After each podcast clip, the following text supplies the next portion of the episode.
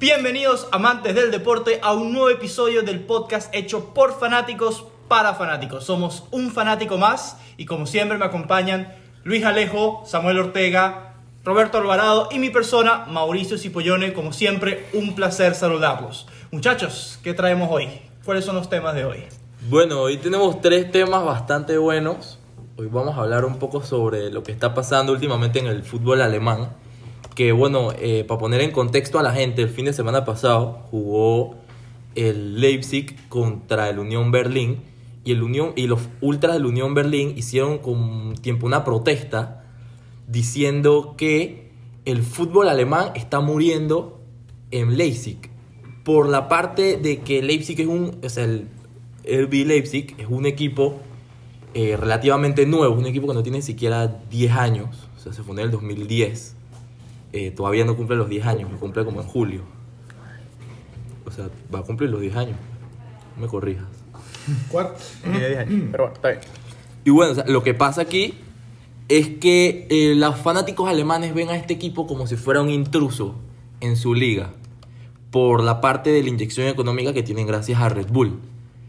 Entonces lo ven mal. ¿Cómo lo ven ustedes? ¿Qué creen ustedes que la inyección económica a los equipos es mala o, es buena. Yo, yo no sé. Yo pienso que lo que está haciendo el Leipzig es algo bastante bueno. O sea, hicieron un proyecto desde quinta división hasta la Bundesliga en menos de ocho años. Llegaron a Champions, tienen jugadores muy buenos, aportan jugadores a la selección alemana. Yo lo veo bien, no sé por qué tener que hacer una protesta en esto. Yo creo que también hay que entender el contexto en lo que estamos hablando. La Bundesliga es una liga sumamente histórica. Desde el 98 tienen esta regla que me parece que es espectacular, la del 50 más 1. Si no lo saben, básicamente eh, todos los equipos en Alemania tienen que ser... El, el 50 más 1% tiene que ser de dueño de los propios miembros del equipo, es decir, los socios, por así decirlo, no un ente privado o una sola persona. Entonces creo que no me parece que está mal, sí daña un poquito la imagen del fútbol cuando ves casos como el PSG, que son equipos que lo que hacen es inyectar plata, pero no aportan realmente nada interesante. Sorry que te lo diga, el Manchester City pienso que es el mismo caso. Claro, también. Pero creo que sí, no está mal, pero en el contexto del fútbol alemán creo que se sale del contexto, creo que sí es válido lo que hacen los fanáticos del Hertha, pero es lo que está pasando, de la Unión, disculpa, pero es lo que está pasando en todo el mundo, entonces no puedes ir en contra de la corriente en este sentido. Sí, pero además de eso, hay que entender que la base o la hinchada del Unión Berlín es abiertamente socialista.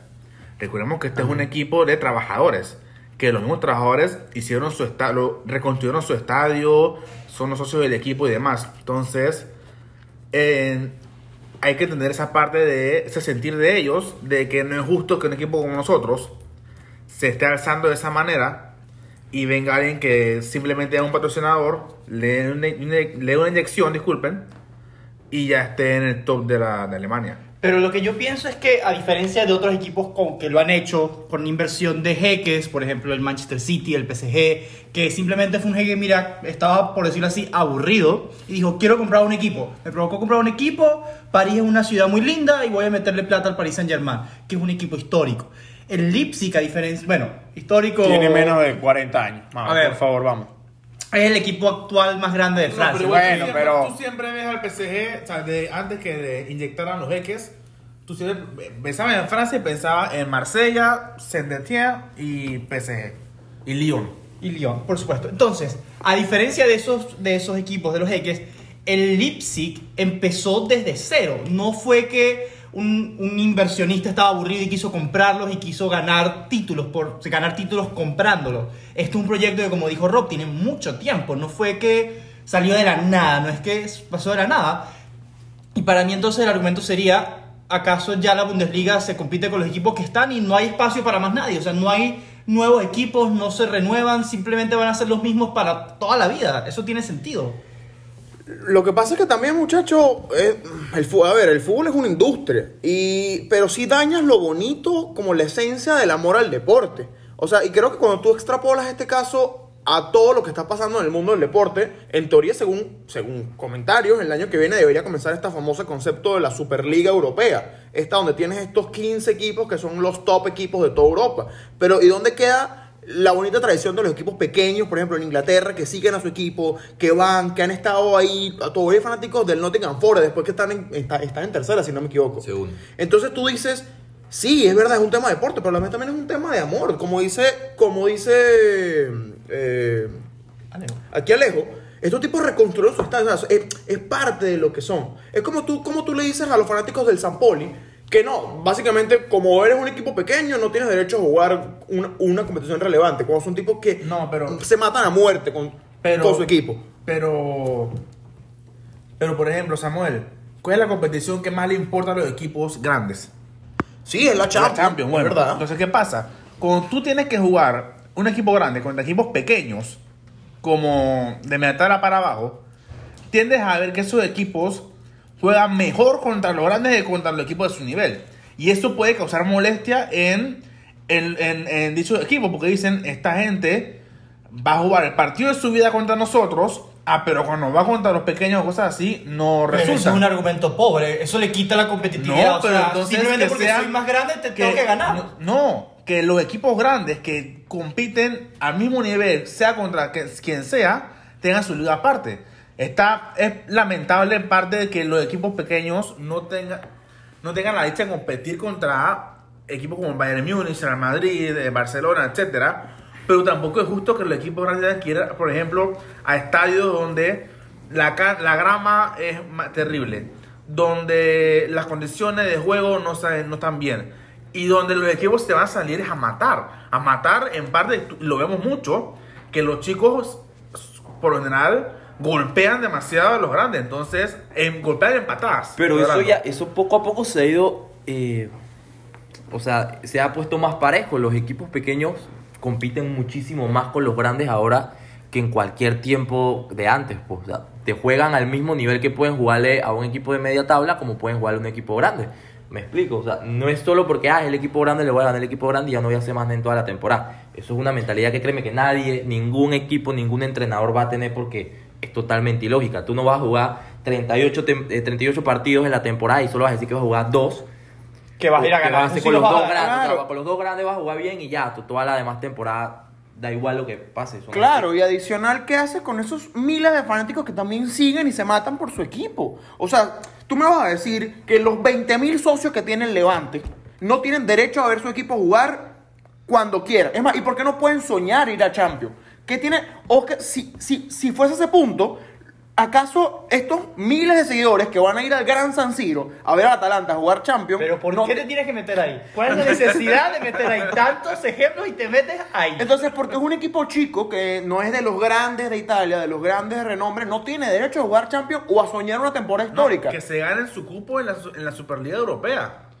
Pero el lejos se lo gana a través de se ganó su locales. cupo en la Champions a- en su liga local. Se ganó su cupo en contra la- los en la grandes. Bundesliga. Aquí, aquí van a ir los mejores. Esta, esta li- Superliga Europea va a ser como la Champions de los primeros Pero años. qué chiste, si donde hablando iban los equipo- campeones de liga. Tú me vas a decir hoy en día, con todo respeto, Mao, que un equipo como el sorry que te meta lo tomo, pero es que es la realidad. En esta Superliga tienes el concepto que está el Milan. El Milan es un chiste hoy en día. Y entonces me vas a decir que el Milan tiene más espacio que un Atalanta que realmente tiene un mejor proyecto futbolístico hoy por hoy, solamente porque tiene un gran renombre. No, o Pero sea, no te no estoy de acuerdo contigo. cupo, hermano. Te ganas tu Pero ¿cómo te lo ganarías si te lo ganas a través del sistema de ligas actuales que funciona bien? Pero hermano, imagínate que estás. Que en vez de tener. que ahora mismo, hoy por hoy, la Champions, aún tú ves partidos que tú dices que. Ah, que pereza ver este partido. Por ejemplo, un Lyon. Leipzig, por ejemplo. Pero no puedes esperar que en todas las competencias tú quieras ver todos los partidos. Pero qué Pero pasa, pero qué pasa si el una- año, ok, pero qué pasa si el año que se va a hacer la Superliga esta, para que esos equipos entren, primero tiene que haber una liga de cada país para escoger el campeón que va a estar en la Superliga. Ajá. ¿Qué pasa si en ese año el fútbol se volvió loco y la liga la gana el Granada? Bueno, pues Ajá, se ganó su entonces va el que Granada. vaya. Entonces él tiene muchísimo, o sea, él tiene que tener la Superliga, el Madrid no, el Barça no. Eso pasa lo mismo con la con la liga local. Esos equipos pequeños se ganan su cupo para ir a Champions. ¿Qué pasó con el Atalanta? ¿Qué pasó con el Leipzig que llegó su primera su- Leicester. con El el mismo Leicester, Leicester, exacto. El Leicester para mí fue más desmérito de los demás equipos que de ellos. O sea, Ah, le estás quitando. Cierto, No, pero no, Mario no, fue el no, mérito. no. No es Uno de los posible- grandes a- No es posible que un equipo que esté peleando descenso la siguiente temporada vaya y sea campeón. ¿Por ¿Qué Porque no, ¿Por qué el sueño. los demás equipos para que este tuviera sido campeón? Ah, y el Leipzig agarró y ascendió, llegó su primera temporada en la Bundesliga, quedó de segundo y fue Bueno, a la Champions. La y ese fue el la demérito de, Bundesliga, todo, el de mérito todos los equipos. El mérito de la Bundesliga es ganar al Bayern Múnich. Claro, No, tienes que ser constante. Las ligas son las competencias más difíciles de ganar Por- porque tienes que ser constante a lo largo del tiempo. Vas a Tan difícil de ganar que en los últimos 8 años es el mismo campeón. 8 o 6 años. Bueno, pero depende obviamente de la liga. Pero tú me puedes decir que el Leicester, el Leicester, que no sé Leicester. que cómo se pronuncia, Leicester, Leicester. fue irregular siempre. O sea que No, todos los demás equipos nunca jugaron bien, nunca llegaron al nivel y por eso es que ganaron Los ellos. Tiene mucho mérito. Pero tiene mucho Pero. Alejo, por Leicester, Dios, hermano. estás hablando de la liga que más ingresos tiene, la que tiene por- los mejores jugadores, porque se puede decir que es la liga más competitiva. los mejores jugadores es una España. realidad.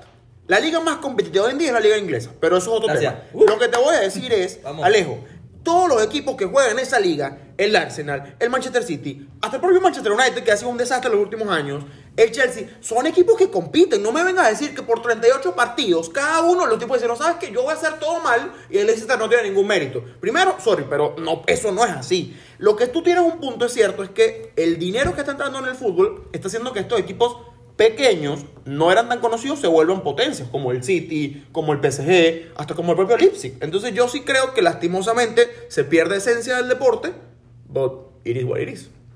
Eh, Creo que depende, depende de qué equipo sea, cómo sea la circunstancia en la que pasó. o sea, ¿Por qué? Ok, porque el City agarra y nada más pusieron plata. El PSG agarra y nada más pusieron plata, pero no son equipos que salieron de la nada, son equipos que tienen historia. Todo equipo tiene historia. Claro, pero ¿cuánto, cu- ¿qué había logrado el City antes de esta revolución de dinero? Claro, nada muy importante Tenían o nada 40, muy relevante. Tenían dos, tenían dos 40 y Premier, dos tenían Premier. 44 años sin ganar una Premier.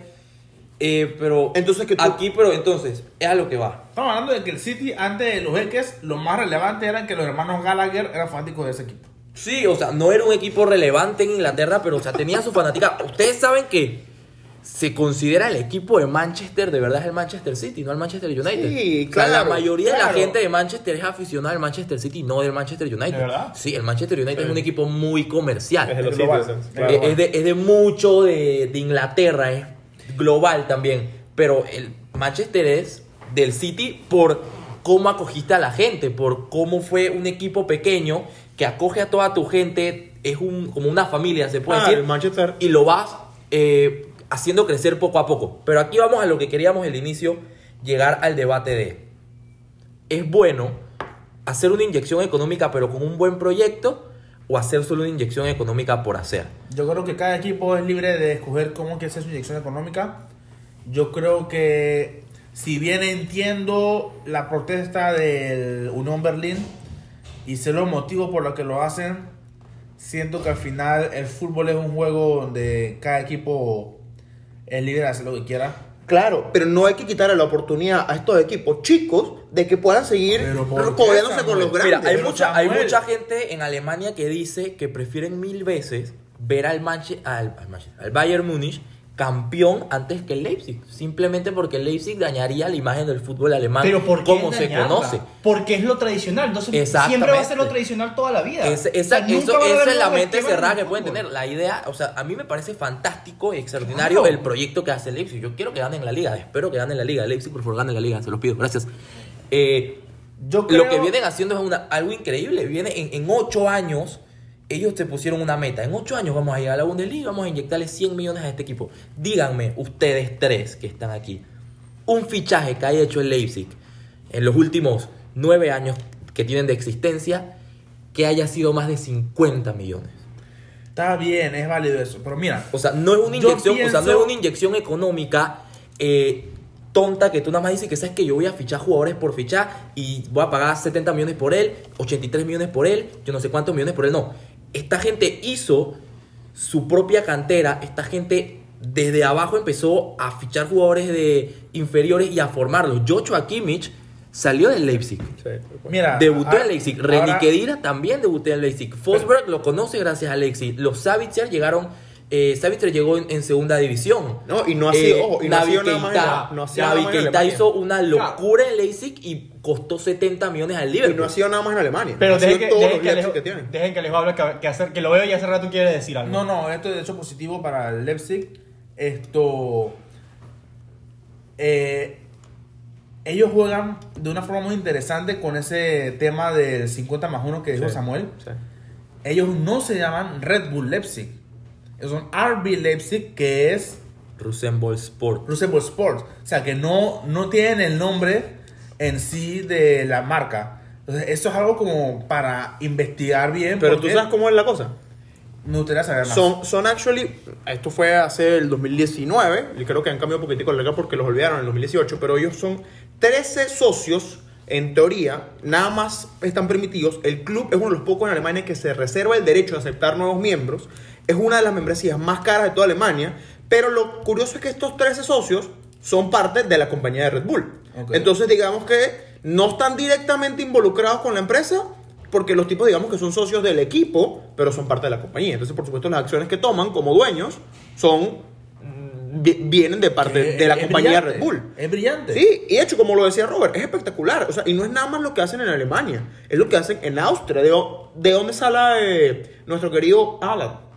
No, Ah, pero, sale ah, del pero, Salzburgo. pero Salzburgo sí es Red Bull, Salzburgo. Claro, pero mi punto es, es el mismo proyecto que han hecho en diferentes países Ah, claro, y en sí. diferentes ciudades. Pero aquí se le ingenieron para esquivar el 50 Claro, y ojo, yo creo que pero no ¿por está- qué entonces los equipos no pueden hacer eso? O sea, los equipos tienen derecho de esquivar Pero es que no es lo mismo, no es lo mismo que tú hagas un proyecto bien estructurado a que hagas las marramucias que hacen los ajeques en Europa comprando equipos como locos. Yo estoy hablando todavía No, de yo- la protesta de esta gente de que no le gusta el modelo del. Claro, yo te hablo del tema de la inyección de dinero. Yo creo que cuando, como dice Robert, es un proyecto saludable, los tipos tienen años trabajando en el proyecto, han hecho una cantera, es un proyecto muy interesante, fine.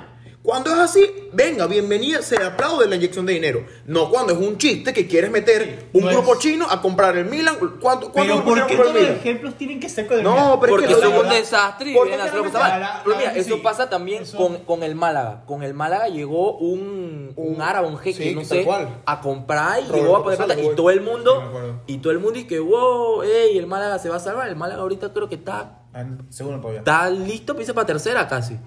¿Y sabes O sea, qué, sabes qué no, interesante? que- o sea, desastre. o sea, eh, la Que- inyección económica no siempre sirve si no haces un, Un buen plan de proyecto. proyecto. A menos no que sé muy tengas bien, mucha plata. No sé muy bien cómo funciona en el Barcelona, pero por ejemplo en el Madrid, el Real Madrid depende de los socios. Florentino Pérez no puede tomar ninguna decisión, ninguna decisión sin que los socios lo aprueben.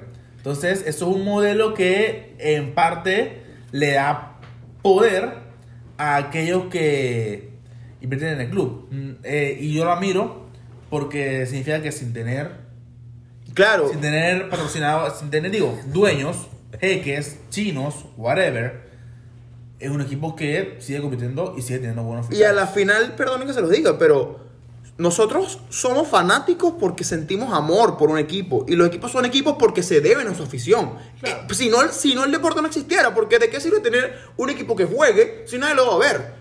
El City sí ha sido, le ha metido plata, pero una de las razones que el City esté ahí es que los aficionados son leales y siguen al equipo y se lo viven. Entonces, si no, o sea, si al final del día no se deben a los aficionados, no tiene sentido. Por eso yo creo que cuando este tipo de leyes, a mí me encanta lo del 50 más 1, porque al final del día involucran a los, a los aficionados, pero bienvenida la inversión cuando no es algo que vaya a romper la liga de un día para otro, que no ha pasado, que no, que no es el caso del Leipzig. Exacto. Bueno, comenten ustedes qué piensan que cómo debería ser esto. Si la inyección económica solo da igual, si solo la haces y ya y no importa el proyecto que tienes, o es mejor cuando haces un proyecto con una buena inyección económica. Nada más por el datito porque en verdad que muy intrigado. El fichaje más caro de la historia del Leipzig fue Navi Keita y costó menos de 30 millones. O sea, Ahí se ve una diferencia. Están haciendo un proyecto, no están comprando gente por comprar. Voy a usar el ejemplo del Milan. En aquel verano del. Hasta tú mismo lo usas. Sí, claro, aquí va, va- va a aplicar. Qué chiste. Pero aquel verano donde compramos a Chalanoglu, Ricardo Rodríguez, Andrés Silva, Kalinic, que fueron compras con tan poco sentido. Ya casi ninguno Sí. está dentro del equipo. Sí. Cuando es como lo está haciendo el Leipzig de forma organizada. El fútbol va y ojalá de verdad que gane la liga. Bueno, Me encanta ver caras nuevas cuando ganan la liga. Ahora mismo Keita no está en el Leipzig. no, pero o sea, fue el fichaje más caro en, en la historia del. Leipzig. Bueno, Mira, muchachos, ¿qué más tenemos en el menú? Hay hoy, hoy se anunció la lista de los jugadores que van a estar en el All-Star Game de la NBA. Una lista muy, eh, yo diría que desnivelada. Samuel está de acuerdo Un conmigo, desastre, un desastre. Me Así que parece si una me permite vergüenza. rapidito menciono los nombres de las conferencias. Exacto. En el oeste, liderados por LeBron James, el King, Papá Lebron. El, el futuro GOAT. Luego está Anthony Davis, de los LA Clippers, Kawhi Leonard, Nikola Jo- Jokic, Paul George, Carmelo Anthony, Brandon Ingram, Porzingis, que para mí, No, no, no, pero di el nombre, di el nombre. Chris, ese nombre yo lo... No, dilo, dilo, dilo. Kristaps. Gracias. Porzingis. Rudy Gobert y Anthony Towns. De los también está posiblemente el futuro mejor jugador de esta liga y Rookie of the Year, Ya, ídolo madridista, Ay, Luka Doncic. Ídolo del Real Madrid. claro que sí, señores. Pero ahora, Alejo, te invito a que digas rapidito para que la gente sepa, y por eso yo digo realmente que esto es un chiste, es un chiste de parte de la conferencia este, los tus titulares que tienes. Porque realmente es un chiste, hay que decirlo. ¿Del oeste o del este? No, del este, del este. Del este, los, los Este titulares. está finísimo. El El este. está- wow. No, no, del este. No, lo del el este es un oeste está- el oeste No, sin duda. Pero me refiero, primero, deja afuera a Jimmy Butler. Pero bueno, dilo realmente, Sí, porque este, Jimmy Butler, este es un es que me el pone... El, problema de Jimmy Butler es, o sea, yo entiendo la tu molestia. A ver, Giannis Antetokounmpo, hemos votado. Joel Embiid, estamos bien, está bien ahí. Kemba Walker, está bien. Ah, se puede. Trey Young. Bueno, no, no tengo una mala temporada. Pero Eh. yo creo que se puede pasar. Y la duda aquí es Pascal Siakam. Chiste. Sorry, chiste y... Pero, pa- bro, ¿por qué Pascal? O sea, ¿qué- Chiste, es un chiste. Sorry. O sea, que tú me digas que él está por encima de Jimmy Butler, nah, es como... Pero bueno, recordemos que los All-Stars son concursos de popularidad. No, pero es que, Mm. ah, de nuevo, Mauricio, al final, cuando tú te retiras, cuando te retiras, esto. Sí, cuenta, Una de las cosas que te dicen es cuántos All-Stars tú jugaste. Claro, pero no deja de ser un concurso de popularidad por eso. Bueno, entonces, ya que estamos hablando del All-Star, podemos hablar de alguien que posiblemente en el futuro puede estar en un All-Star, que estamos hablando de el hijo de William, Zion, no el de Zion y Lennox, sino Zion Williamson. Eso fue un chiste. Eso fue un chiste. Bro, eso Zion fue peor que mi chiste. No, nunca peor que tu chiste. este, este tema cuando lo sacamos, qué mal chiste, papá. Bro, de verdad. Qué este tema cuando lo sacamos, lo sacamos porque ayer debutó, debutó contra los Spurs, hizo 18 puntos, jugó, jugó 18 minutos, disculpe, hizo 22 puntos, actually hizo 17 puntos seguidos ayer en el Sí. cuarto O sea, cuarto. fue el, primer jugador que hace 4 de 4 intentando triples en un debut Claro, de NBA. O sea, lo que, Locura. lo que sale a colación es, ¿puede realmente, puede realmente Zion voltear a la cara a los Pelicans y puede realmente un solo jugador voltear a la cara a una franquicia? Yo creo primero que. que es muy temprano para decir si el hombre va a ser una estrella o no. Es muy temprano. Siento que ayer, eh, parte de la razón por la que perdieron los Pelicans, porque al final no le dieron el tiempo suficiente, para mí ya tienen que arriesgarse con él y dejarlo jugar los minutos finales. No. Bueno, pero es que también, si, te pones a ver el partido, hay veces en la que él está bajando y se ve cansado. Es que lo ves. Se, o sea, estaba viendo se los ve agitado. Un tipo Sí, pesado. o sea, se, O ve agitado. Siento que todavía tiene sus par de cosas de mejorar. Defensivamente tiene que mejorar sus par de cosas porque a veces dejaba unos espacios que eran bastante bobos. Digo, pero viene una lesión de rodilla heavy. O sea, o sea, lo están cuidando y también. que tiene que cuidarlo. Claro, pero volviendo a tu pregunta, Samuel, yo pienso que sí, un jugador de draft puede cambiar la cara a una franquicia. Todavía Solo, muy solo. No solo, pero puede ser el que lidere ese cambio. O sea, tienes es que, hacer, tienes que hacer un equipo acople a él. Tienes que llevarle los mejores jugadores que se acoplen a él para que entonces él sea el líder y Que haga que pueda entonces llevar. la franquicia vaya lejos. Todavía es muy Claro. temprano ser- sobre Zion. Todavía no podemos decir nada, pero Puede ser bien. un proyecto como el de Filadelfia, que durante muchos años tuvieron los primeros picks y se fueron formando y fueron formando equipos como que tienen que tener a Joel Embiid, a Ben Simmons. Claro. Y es, demás, Es, o sea. es un proyecto diferente. Y solamente para terminar, Alejo, porque tú dices algo que yo no estoy de acuerdo para nada. ¿Para qué lo vas a cuidar? Estás dando un equipo que va de 12 en la conferencia oeste. O sea, un chiste. Pero no tienes nada que perder. Este tipo, como dice, como dice Robert y, y Mau, van a construir el equipo alrededor de él. ¿Para qué lo vas a arriesgar en una temporada donde no tienes nada que perder? Lo único rescatable de los Pelicans ha sido Ingram. Del resto, chiste temporada, mala temporada. Entonces no tienes nada que perder. Construye el equipo, tómalo con paciencia y después verás que te va Depende a... del objetivo, pero depende del objetivo. Le, aquí- le, le va a dañar la carrera la primera temporada. No, pero vamos. Y eso ha pasado. aquí- Hay muchos jugadores aquí- que se lesionan su primera temporada y, y se acabó. Se acabó aquí- su carrera. Y aquí quiero meter un tema así a lo underground, rapidito. ¿Ustedes están de acuerdo con que los equipos, como por ejemplo Filadelfia, hagan el famoso tanking? No. De No. quedar último intencionalmente para tener un buen pick y formarse poco a poco. Jamás. Le Mm. quita competitividad al deporte, pierde la esencia del deporte y nunca voy a estar de acuerdo con jugar mal para tener mejores picks. Alineado contigo.